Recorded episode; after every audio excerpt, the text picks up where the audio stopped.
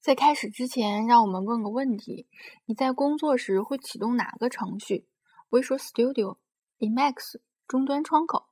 在写下任何一行代码之前，你已经有了编程环境。你的环境包括计算机、文本编辑器、编译器、调试器等等。你很可能只用到了这些工具所提供功能的一小部分，只需稍作投入，你就可以在效率上有很大的改进。文本编辑器，我的一位技工同事这样嘲笑程序员：“你们的活儿是世界上最简单的，敲字而已。”确实，我们花很多时间敲字，当然还有很多细节。很奇怪，程序员厌恶元音字母，却又偏好分号。但有时你的瓶颈真的就是将字符显示在屏幕上。考虑你花在敲字上的所有时间。你要是能让文本编辑器帮你做些枯燥的工作，可能节省百分之十的工作。你能想象一年将节省多长时间吗？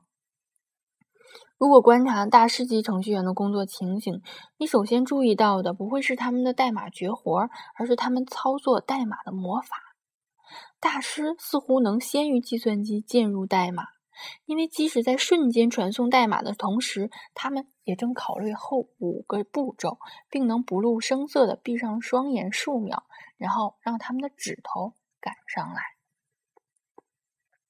程序员的编辑器要随心所欲地把玩代码，第一大诀窍就是程序员的编辑器。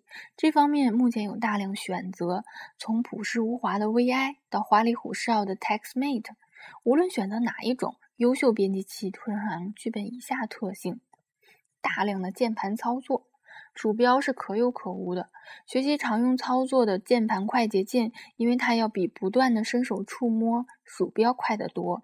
这也是古老的 Unix 编辑器依然流行的原因。他们充分利用了键盘。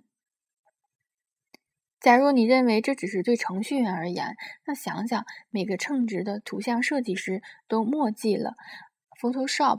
的键盘快捷键，他们工作是一只手在键盘上，另一只手在画图板上。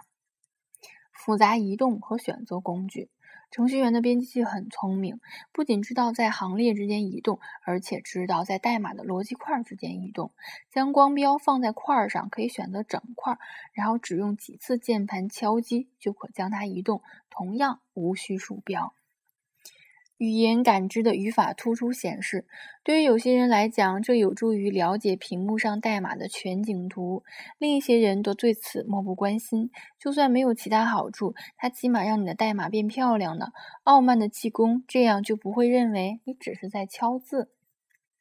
语言感知的缩进，为了缩进每一行而敲很多次空格键，实在没有道理。一个优秀的编辑器应该帮你做到这一点。缩进规则匹配你用的编程语言和钟爱的风格。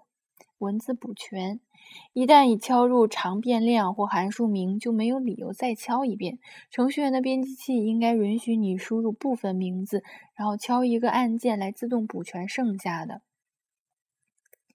随意把玩代码的第二大诀窍很简单：投入时间。神奇编辑器得花很长时间才能掌握，因此每周安排一点时间学习一个新技巧。你不可能一下子全部学会，因为你需要让你的肌肉记住这些技巧。这意味着它是一种本能，你的手指完成这些动作不是有意识的，你的意识保持代对代码的专注。最后，观察编辑器旁的资深同事，和他们做些由他们。驱动的结对编程，一旦心想我还不知道你会这样做，就做个笔记，搞明白他们是怎么做到的。通过 SSH 编辑，程序员平时工作的通常需要通过简单的 SSH 串口或其他文本终端访问远程机器。你需要了解只能运行在文本模式下的编辑器的基本操作。当你在控制台输入。提示符下登录另一台机器时，不管你掌握了多少可以让 GUI 编辑器工作的技巧，它们都无法真正发挥作用。由于这个缘故，我推荐 VI，VI 就安装在你登录的任何一台类 Unix 机器上。其他编辑器，特别是 Emacs，则可能有，也可能没有。因此，如无如无意外，花个把小时学习 VI 就足以完成一些简单的修改。当下次你遇上一台半死不活的服务器，只能启动进入单用户控制台时，练习的效果就显示出来了。语言工具，让我们简单考虑一下作为环境一部分的那些语言工具，通常包括编译器、调试器和解释器。IDE 中一般都有负责调用构建系统的构建按钮。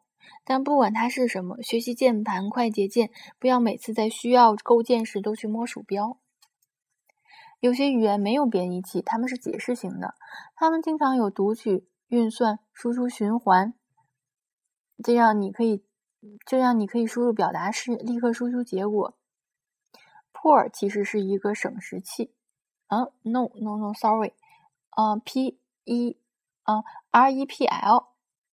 哦，这个是我不太清楚的。REPL 其实是一个省时器，因为你可以快速回答问题，不用运行整个程序。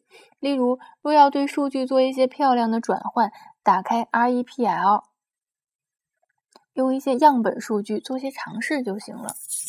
有些环境以一种新奇的方式集成了开发环开发工具。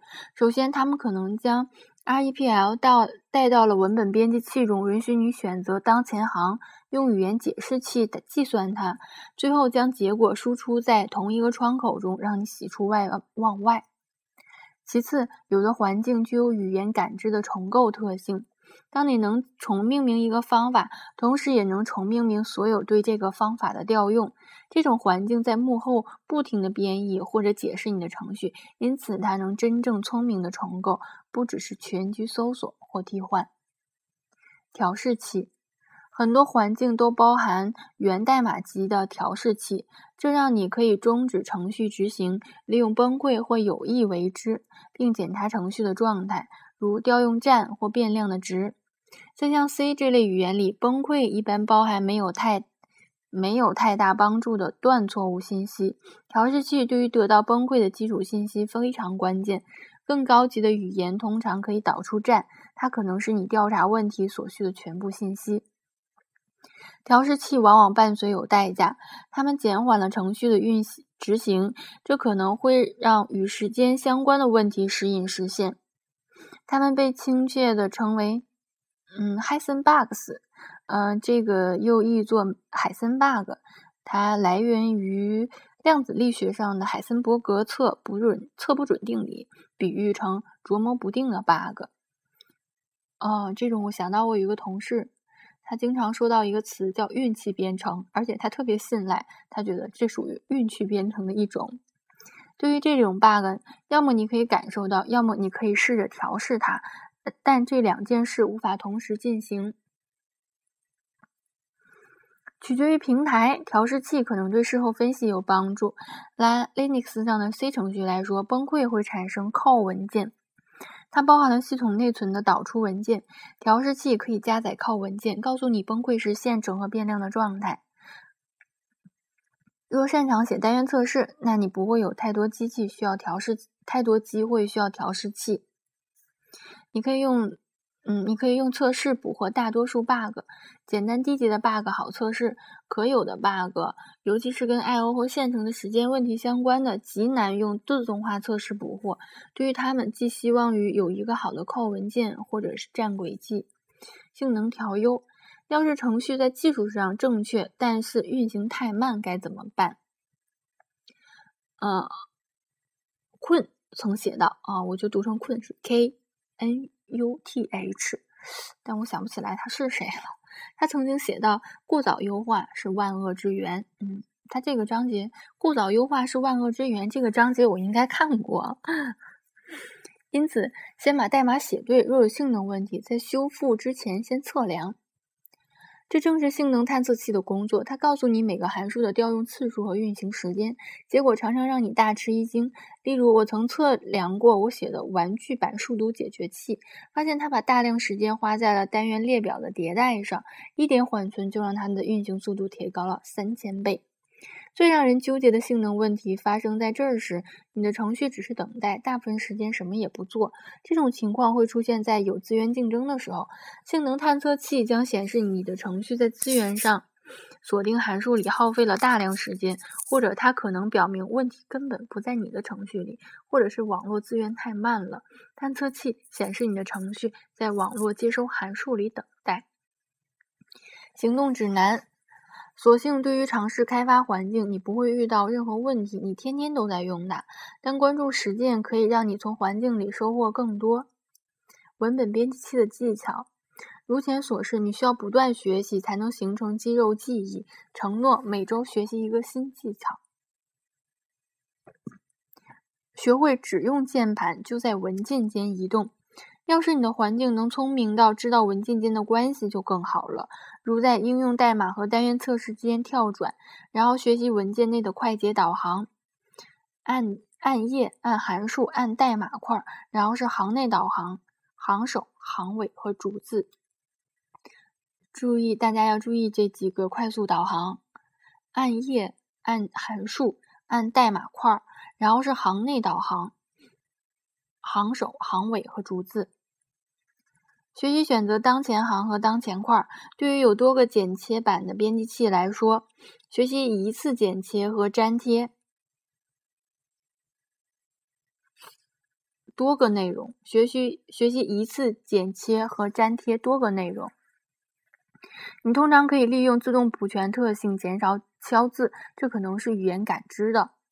如编辑器可能知道标准库函数，让你可以从开始敲字时出现的列表中选择；还有一些让你可以基于文件内的其他文本来补全一个字，这确实很方便。学习这些技巧，它可以帮助省下大量的时间。大多数编辑器都能自动缩进代码，打开它，按你的风格配置它，然后对 Tab 键。对 Tab 键说再见。编译器和解释器的技巧，第一个技巧就是打开警告。大多数程序编译器或解释器都有这个特性。这些警告并不总是 bug，但你应该逐一确认，然后修改代码以消除警告。这招在遗留代码里并不总适用，尽力而为吧。警告井喷只会让程序员忽视警告，你可能会漏掉一些重要的事情。对于有构建编译步骤的项目，学会用键盘快捷键构建项目。警告或是错误常伴随有文件和行号，学会用键盘快捷键跳到当前错误标识的源代码处。如果你的语言有个 P 有个 REPL，学会启动它的键盘快捷键。若你的环境有重构特性，学会重命名方法、重命名类。将代码块抽取成自身方法的键盘快捷键。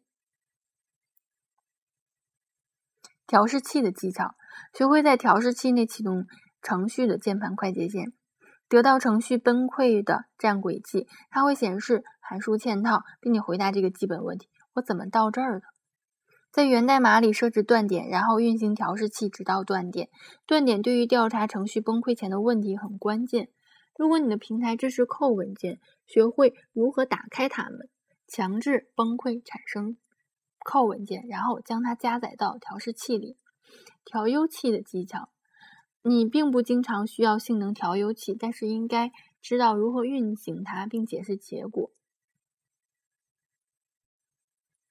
程序员喜欢排序算法，实现两个列表排序，然后在调优器下用。用一万零一百和一千或者更多元素运行它们。随着元素增加，你应该能清楚的看到算法间执行时间的差异。